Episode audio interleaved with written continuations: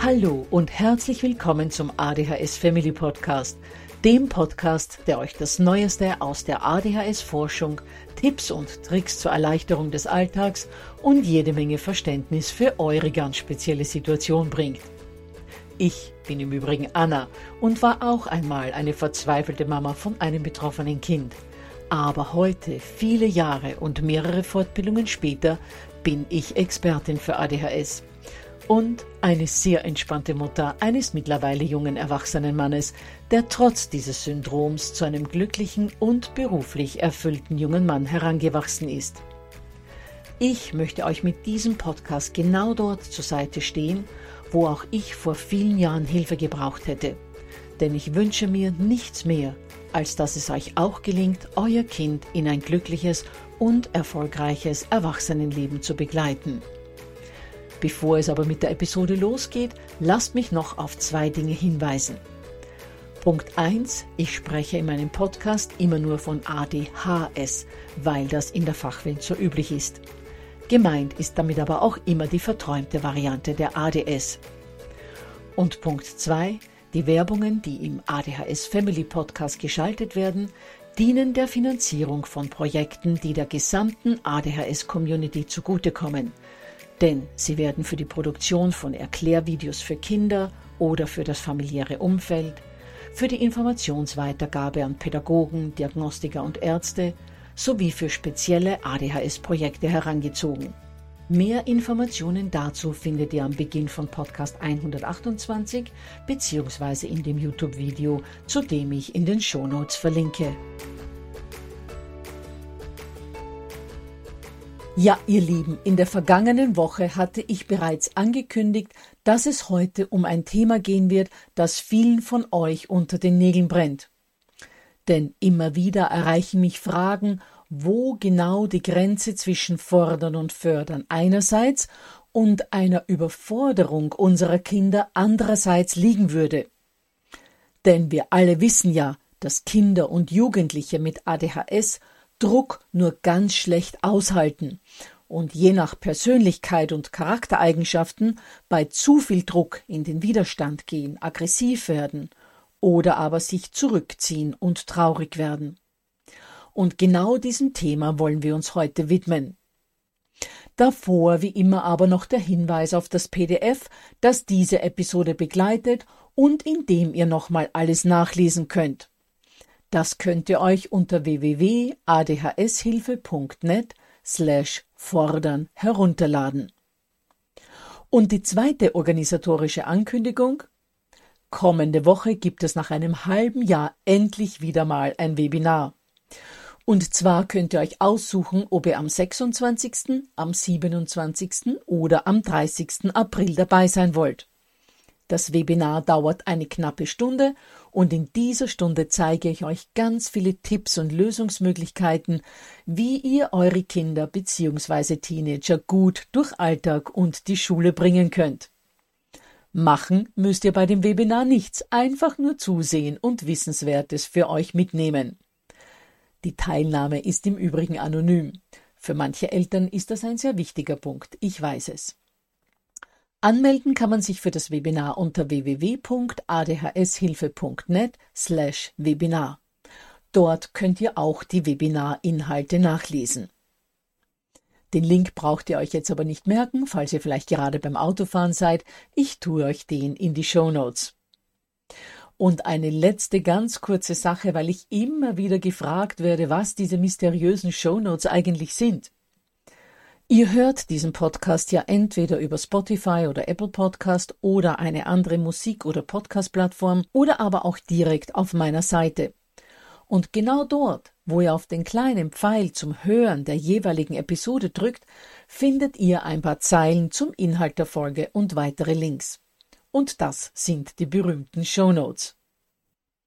So, nun aber genug zum organisatorischen, lasst uns in die Episode eintauchen.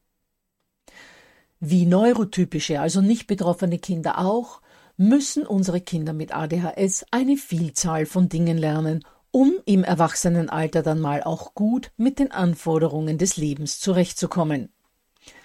Das beginnt mit solch einfachen, aber für ADHSler ja doch immer wieder schwierigen Dingen, wie die Wohnung oder das Haus einigermaßen ordentlich und sauber zu halten, im Kühlschrank nicht nur drei vertrocknete Möhren liegen zu haben, saubere Wäsche im Schrank vorzufinden, geht weiter über seine Rechnungen pünktlich zu bezahlen, sich um Dinge wie die Krankenversicherung oder die TÜV-Überprüfung zu kümmern und endet noch lange nicht damit, einen passenden Job zu finden und diesen auch zu halten.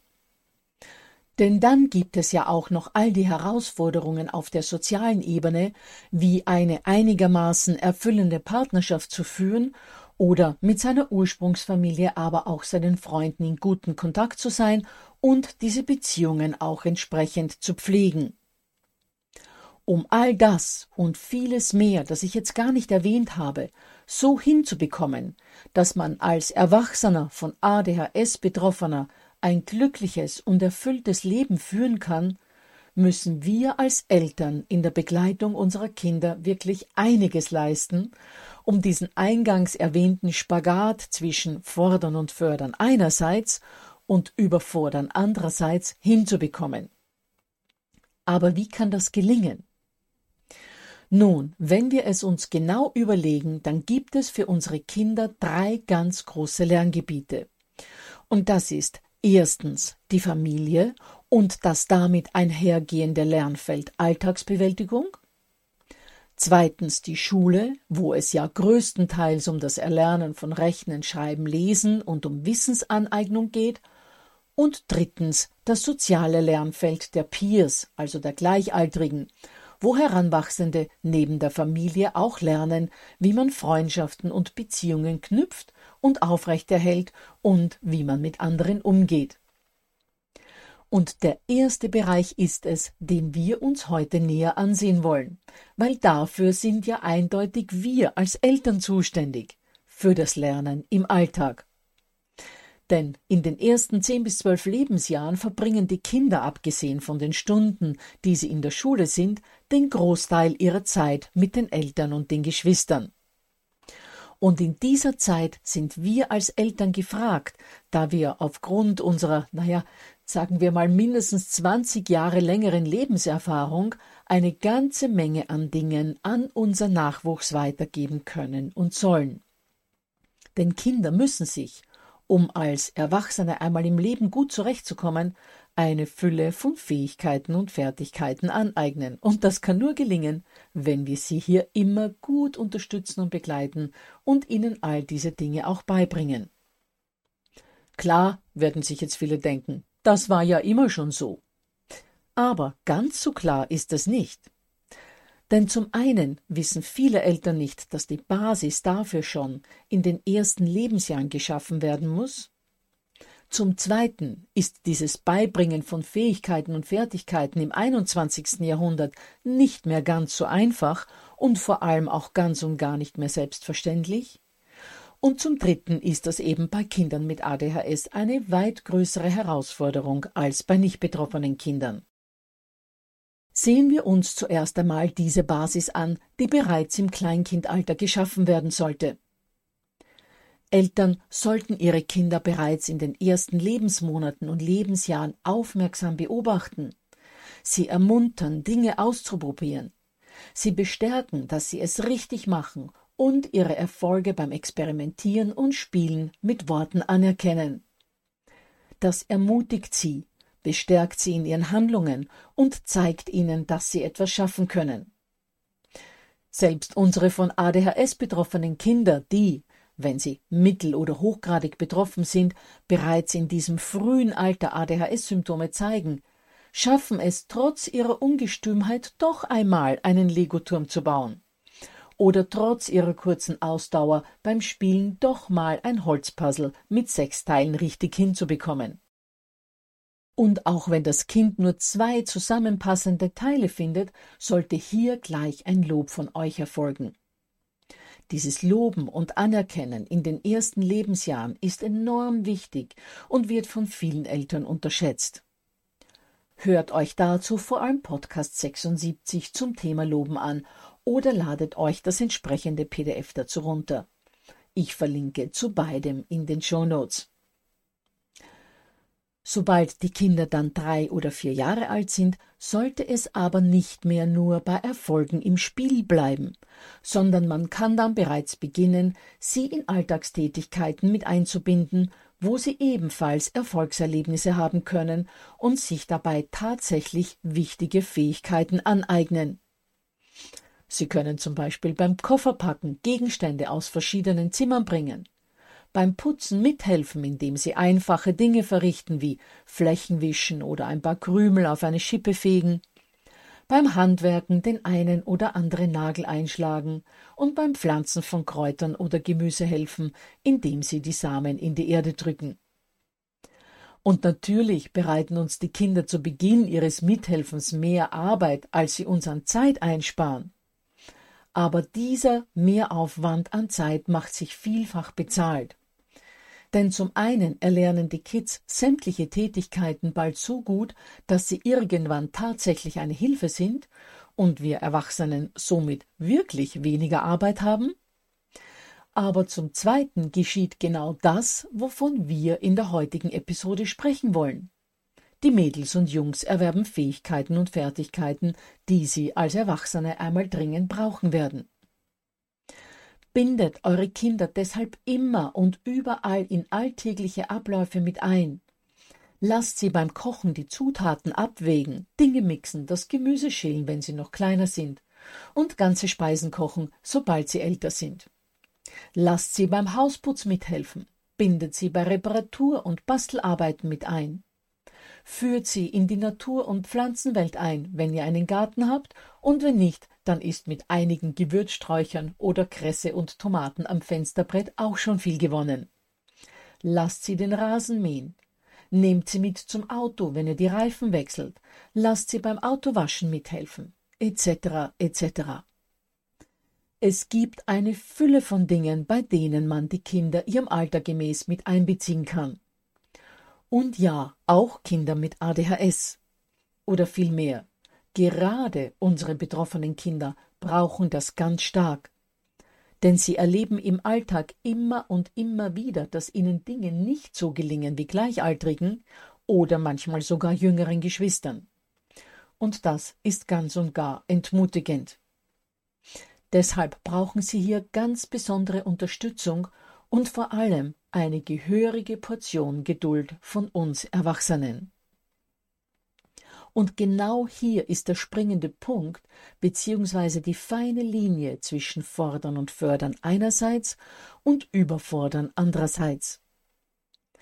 Damit euer Kind bei all diesen Lernmöglichkeiten also tatsächlich etwas für sich mitnimmt und sich hier Fähigkeiten aneignet, ist es wichtig, diese Balance gut zu halten. Dabei hilft es, wenn ihr schon in all diese Tätigkeiten mit der Einstellung hineingeht, dass das, was ihr erledigen wollt, also kochen, aufräumen, etwas anpflanzen, mindestens doppelt so lange dauern wird, als wenn ihr es alleine machen würdet.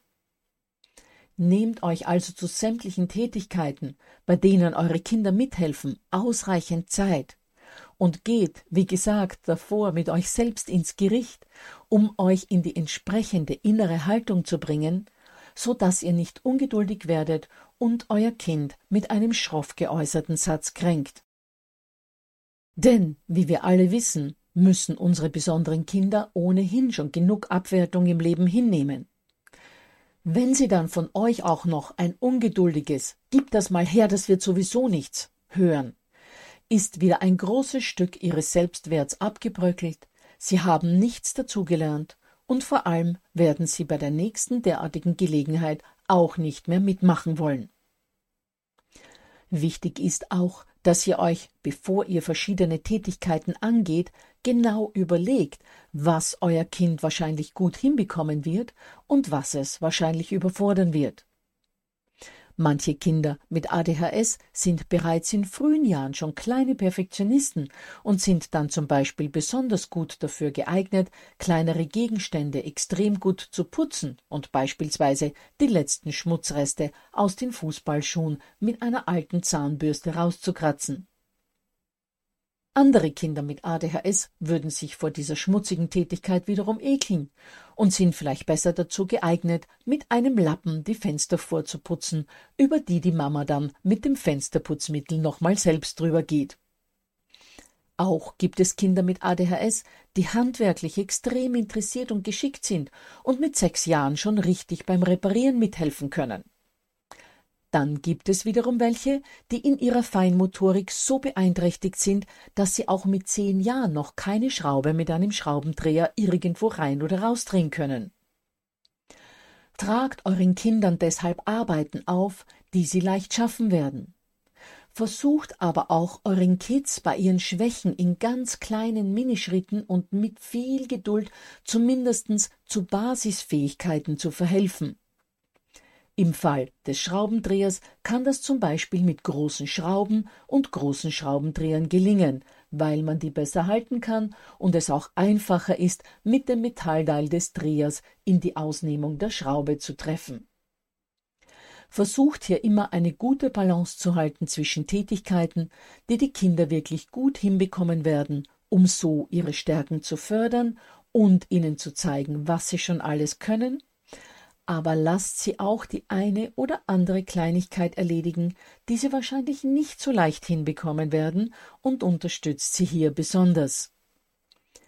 Erinnert sie gerade bei diesen für sie sehr schwierigen Tätigkeiten daran, dass sie auch das schon mal gut hinbekommen haben. Im Falle der Schraube könntet ihr ihnen sagen, dass sie beim letzten Mal die Schraube schon rausdrehen konnten, also wird diesmal auch das Reindrehen gut klappen. Zeigt ihnen also euer Vertrauen in sie. Und wenn es tatsächlich schiefgehen sollte, dann habt ermunternde Worte für sie bereit und vielleicht auch die eine oder andere kleine Ausrede, wie zum Beispiel, dass im Fall eines Rausdrehversuchs die Schraube zu fest reingedreht war oder dass die Schraube schon etwas stumpf war, wenn das Reindrehen nicht so funktioniert hat. Ein zweiter Alltagsbereich, bei dem unsere Kids mit ADHS besonders viel Unterstützung brauchen, ist Zeitmanagement und Organisation. Von ADHS betroffene Heranwachsende sind in ihren sogenannten Exekutivfunktionen, die man dafür braucht, in der Regel sehr eingeschränkt und hinken meistens zwei bis drei Jahre in der Entwicklung dieser Funktionen hinter Gleichaltrigen her. Das hat zur Folge, dass ihnen das Achten auf Zeit und das sich organisieren deutlich schwerer als Gleichaltrigen fällt. Das heißt, wie bereits in anderen Folgen schon besprochen, brauchen unsere Kinder hier mehr Unterstützung als neurotypische Kinder. Und dies kann ebenfalls im Alltag gut gelingen, indem man sich zum Beispiel vor dem Verrichten von gewissen Tätigkeiten zusammensetzt und versucht zu planen, wie lange welche Arbeitsschritte dauern werden und dann beim Verrichten der Arbeiten immer wieder die Zeit gut im Blick hat und das Kind darauf aufmerksam macht, wie viel Zeit schon vergangen ist und wie viel noch übrig ist. Wenn man das mehrmals mit einem Kind getan hat, kann es dann selbst die Zeit schon relativ gut einschätzen und wird auch beim Verrichten der Tätigkeiten immer mehr selbstständig darauf achten, wie viele Minuten schon vergangen sind und wie viel von der geschätzten Zeit noch übrig ist. Weitere Methoden zum besseren Zeitmanagement findet ihr in Episode 22 und Episode 80. Ähnliches kann man beim Planen und Organisieren tun. Man kann vor Arbeitsbeginn gemeinsam überlegen, welche Materialien und welche einzelnen Schritte nötig sein werden, um zum Beispiel einen leckeren Kuchen zu backen. Denn es sind ja nicht nur die Zutaten, die man braucht, sondern unter anderem auch eine Rührschüssel, die aber vielleicht gerade schmutzig in der Spülmaschine ist oder in der sich vielleicht gerade die Pfirsichbowle fürs Wochenende befindet. Und je öfter Kinder diese Planungsschritte mitgemacht haben, desto mehr sollte man sich selbst dabei zurücknehmen und warten, was beim Planen vom Kind kommt und welche Ideen es selbst hat. Versucht auch hier wieder die Grenzen eurer Kinder auszutesten indem ihr sie nicht mit der ganzen Denk- und Planungsarbeit alleine lasst, sondern indem ihr dort, wo sie nicht mehr weiter wissen, übernehmt, aber nur so lange wie nötig. Denkt auch dabei laut mit Fragen mit, wie zum Beispiel Hm, was brauchen wir denn außer die Zutaten für den Kuchen sonst noch? Und wenn nach dem Nennen des Mixers nichts mehr kommt, dann fragt, wer von euch beiden die Eier und den Zucker mixen soll. Durch das Erzeugen des Bildes in der Vorstellung eures Kindes fällt ihm dann bestimmt die Rührschüssel ein, und es wird euch freudig sagen, dass die auch noch auf die Liste der nötigen Dinge muss. Das bringt Selbstvertrauen und motiviert das Kind noch weiter nachzudenken, und es wird mit Freude dabei sein. Gut, dann zum letzten Bereich, den ich heute mit euch besprechen will und für den ihr als Eltern zuständig seid, und das ist der des Freundschaftsknüpfens. Gerade Kinder mit ADHS haben hier deutlich mehr Schwierigkeiten als nicht betroffene Heranwachsende und brauchen auch hier eine ganz besondere Art der Unterstützung. Zum einen ist es das Bereitstellen von Möglichkeiten zum Freundschaften knüpfen, indem ihr andere Kinder in eurem Haus willkommen heißt und diesen Kontakt oder diese Kontakte auch aktiv gemeinsam mit eurem Kind sucht, oder aber auch euer Kind bereitwillig zu Freunden oder Peeraktivitäten wie Handballtraining oder Hip-Hop bringt. Zum anderen ist dies aber auch der sanfte Druck, den man auf Kinder mit ADHS oftmals ausüben muss, dass sie für diese sozialen Kontakte überhaupt bereit sind. Da unsere betroffenen Kids, wie bereits erwähnt, häufig Probleme haben, Freundschaften zu knüpfen bzw. diese zu halten, werden sie oftmals mit fortschreitendem Alter immer zaghafter und teilweise sogar ängstlich in diesem Bereich. Das heißt, es liegt auch hier wieder an uns Eltern, diese Grenzen auszutesten und auch wenn möglich auszuweiten und die Kinder mit sanftem Druck zum Halten dieser wichtigen sozialen Kontakte zu bringen. Um euer Kind auch hier nicht zu überfordern, hört ganz genau hin, wenn es euch etwas von Gleichaltrigen erzählt, damit ihr wisst, wer für soziale Kontakte am ehesten in Frage kommt. Versucht auch, diese Kontakte eher bei euch zu Hause stattfinden zu lassen um euer Kind dabei zu begleiten und ihm zu helfen, sich besser zu steuern. Gerade die Selbststeuerung ist ja eines der Hauptprobleme, warum Freundschaften für betroffene Kinder so schwer zu halten sind. Und macht auch immer und immer wieder Vorschläge, wo oder wie etwas mit einem Freund oder einer Freundin unternommen werden könnte, um die sozialen Fertigkeiten die sich euer Kind bis dahin schon angeeignet hat, weiterzuentwickeln. Bleibt da wirklich dran, drängt euer Kind sogar ein wenig, aber eben nicht zu viel. Gerade mal so, dass es zu Kontakten ermuntert wird, sich aber durch euer Drängen nicht überfordert fühlt. Wenn ihr in einer guten Verbindung mit eurem Spross seid, werdet ihr spüren, wie weit ihr hier gehen könnt. Und wer jetzt denkt, ach was, warum sollte ich mir diese ganze Mühe vor allem mit dem Beibringen von Fähigkeiten und Fertigkeiten überhaupt antun? Wenn mein Kind mal zwanzig ist und auszieht, wird es schon lernen, wie man die Spülmaschine richtig befüllt, die Wäsche aussortiert oder sich eine kleine Mahlzeit zubereitet. Dem sei Folgendes gesagt. Unsere Kinder sind nicht nur in den ersten zwei Lebensjahrzehnten mit den Anforderungen, die das Leben selbst und die Gesellschaft an sie stellt, überfordert sondern auch noch danach. Sie holen diese Rückstände in der Regel erst deutlich später auf. Und Alltagsbewältigung, das Planen von Handlungen, das sich organisieren und Zeitmanagement, aber auch soziale Kontakte werden bis zu einem gewissen Grad immer eine Herausforderung für sie bleiben. Deshalb ist es wichtig, dass die Basis dafür bereits in jungen Jahren gelegt wird und wir sie hier bereits als Kinder unterstützen, damit wir diese Anforderungen des Erwachsenenlebens sozusagen frühzeitig abfedern. Denn wir wollen nicht, dass sie, wenn sie Anfang 20 mal ausziehen, mit den einfachsten Dingen überfordert sind, wo dann ja noch viel größere Herausforderungen wie der Kauf eines Autos und die entsprechende Anmeldung, das Einschreiben auf der Uni oder der Abschluss einer Krankenversicherung auf sie zukommt. Erst vorgestern hat unser jüngerer Sohn zu uns gesagt, wie unendlich froh er ist, dass wir ihm so viele Dinge beigebracht haben, ihn immer in alles mit eingebunden haben und ihm vor allem gelernt haben, wie man sich im Leben organisiert. Der schönste Teil meines Tages ist mein Morgenritual, hat er uns erzählt. Dazu gehöre eine ganze Liste von Dingen, die er bereits am Morgen erledigt, um dann vorbereitet in den Tag zu starten. Ein Morgenritual hatten wir ihm zwar gar nicht beigebracht, aber aus dem Werkzeug- und Bausteinkoffer, den wir ihm sozusagen über die Jahre mit allen möglichen Strategien zur Alltagsbewältigung und Alltagsorganisation befüllt hatten, hat er sich das rausgenommen, was nun, wo er in seinen eigenen vier Wänden lebt, für ihn passt und hat sich das damit zurechtgebastelt, was Struktur in seinen Alltag bringt. Bestimmt wird euch das auch gelingen, wenn ihr immer ganz genau hinspürt, was für euer Kind noch machbar ist und was bereits zu viel Druck bedeutet. Beziehungsweise nicht nur bestimmt wird es euch gelingen, ich bin sogar ganz sicher, dass euch das gelingen wird, denn ihr seid engagierte und bemühte Eltern, was ja schon allein daran zu erkennen ist, dass ihr euch informiert, zum Beispiel mit diesem Podcast.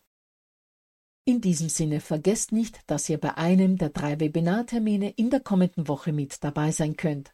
Den Anmeldelink www.adhshilfe.net slash Webinar findet ihr auch in den Shownotes. Dann bedanke ich mich, dass ihr heute wieder mit dabei wart und hoffe, dass wir uns auch in der kommenden Woche hören, wo es um ein Thema gehen wird, das super zur heutigen Episode passt, und das ist das Thema, wie viel Unterstützung braucht mein Kind? Was sollte es in welchem Alter schon können? Haben die anderen recht, wenn sie sagen, dass ich es verwöhne und es nie selbstständig werden wird, weil ich bei allem helfe? Das und viele Fragen mehr werden wir in der nächsten Folge beantworten. Ich würde mich freuen, wenn ihr da wieder mit dabei wärt.